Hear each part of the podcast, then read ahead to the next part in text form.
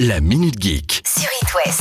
Depuis hier et jusqu'au 10 juin, c'est la Geek Week. C'est quoi ce bordel, tu dis?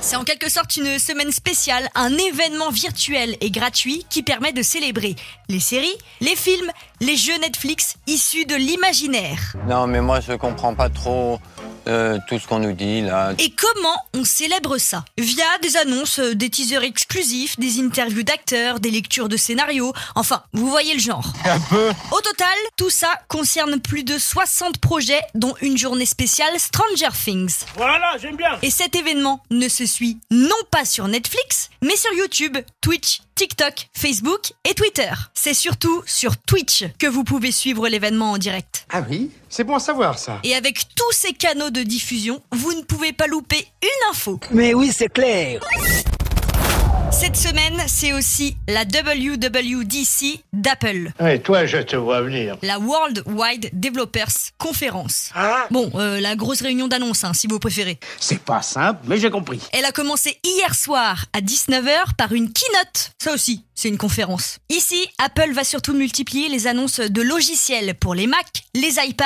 les iPhones, notamment l'iOS 16 qui était très attendu par les fans de la marque à la pomme. Oui, bon, ok, et après? Cette nouvelle mise à jour va encore lever d'un cran la façon dont nous interagissons avec de nouvelles applications. Bref, en gros, faut s'attendre à du changement de ce côté-là. Mais Apple pense à tout. Les PC fixes aussi ne seront pas laissés en reste et dans les cartons, il y aura encore un nouveau design d'écran de PC fixe. Pareil du côté des montres Apple Watch, des mises à jour vont changer la façon dont on les utilise, notamment avec euh, l'arrivée d'un nouveau mode d'économie d'énergie et de suivi de santé. Et pour finir, il est possible, mais très peu probable, qu'Apple présente un casque VR pendant cet événement, mais après, On sait jamais, sur un malentendu ça peut marcher. et inutile de suivre la WWDC si vous attendez les nouvelles de l'iPhone 14. Comptez plutôt sur la rentrée pour en avoir. Allez hop, je vous fais économiser du temps. Qu'est-ce que j'ai gagné Du fric Et c'est reparti À chaque mois, son nouveau lot de jeux gratuits, peu importe la console sur laquelle vous êtes. Ah oui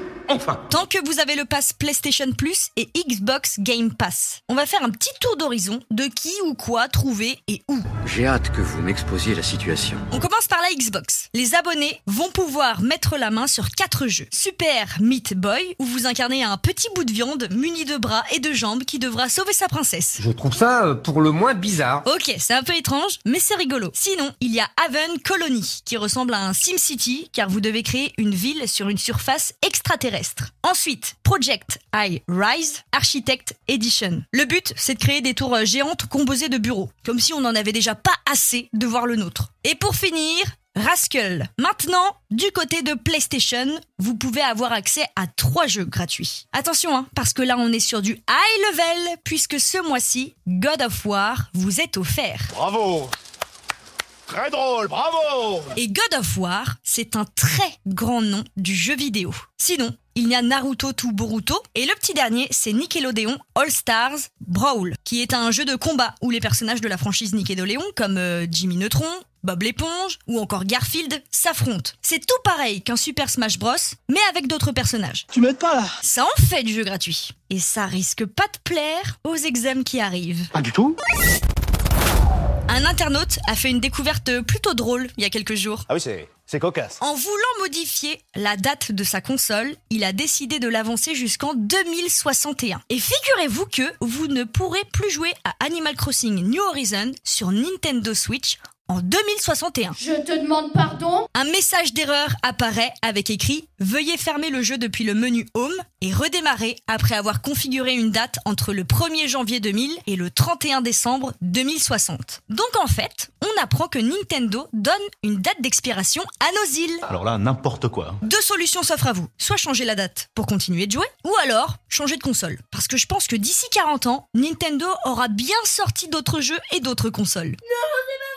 Mais c'est super